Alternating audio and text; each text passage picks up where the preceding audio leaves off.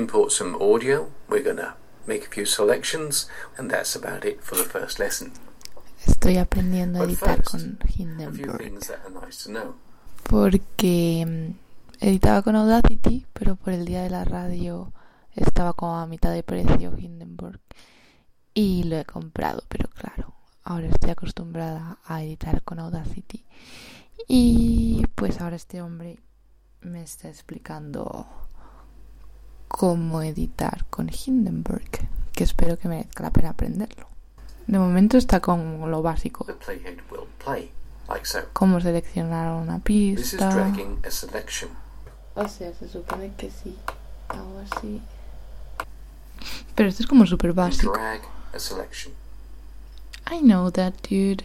Want to go to the in marker, just press 1. Go to the out marker, press 2. Ah. A ver. It's very old pop music. I don't understand. ¿Qué está haciendo?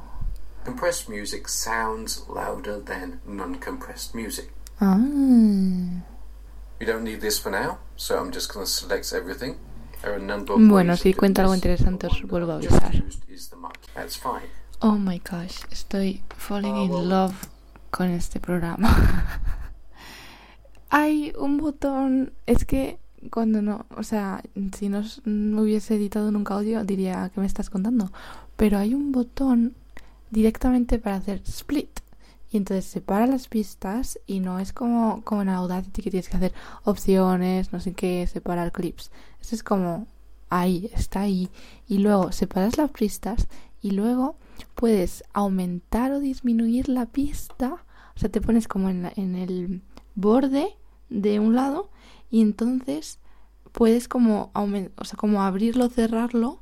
O sea, lo acabo de explicar de que es non-destructive, o sea, como no destruye lo que hay antes o después, entonces es como mucho más flexible. O sea, no sé si me, estoy explicando, pero no sé. Es que es calidad de vida cuando puedes editar así un audio.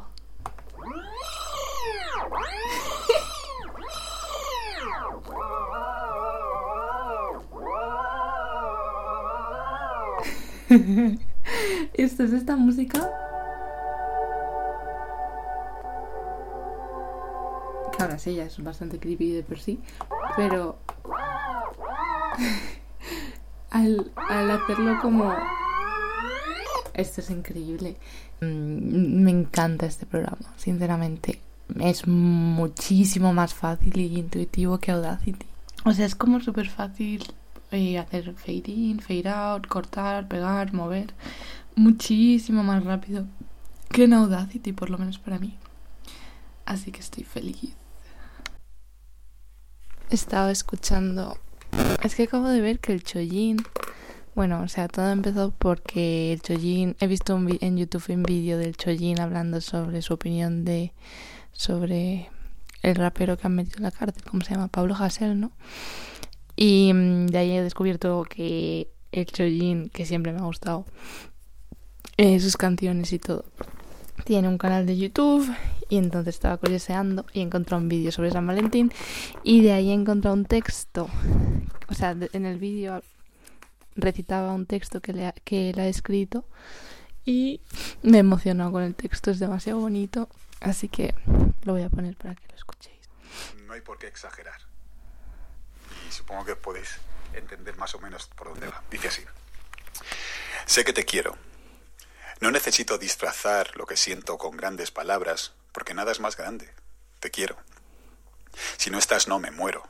No me ahogo en tu recuerdo. No quiero arrancarme el alma que tengo pegada al cuerpo, pero te echo de menos. No sé ponerle más gracia, no sé pintarlo más bello, no puedo hablarte de magia ni de vacíos en el pecho, pero te quiero. Y sé que te quiero porque con verte sonrío, porque si no estás te imagino, porque soy feliz estando contigo y porque a veces, cariño, me sacas tanto de quicio. Mi amor es real, no ideal ni perfecto. En mi amor hay primaveras, hay veranos, hay otoños y hay inviernos, hay pasión desbordada, hay recogimiento, hay besos, hay enfados, hay reproches, hay deseo. Mi amor es tan grande que en él caben todos tus defectos, porque el amor no me hizo ciego. Créeme, los veo.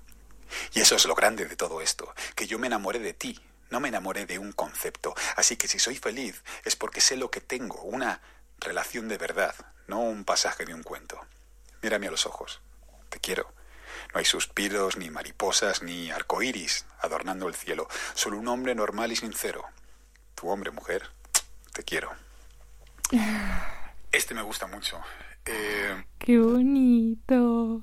Por Dios, no sé, no sé, no sé qué ha sido, pero en medio del poema me he puesto a llorar. Ay,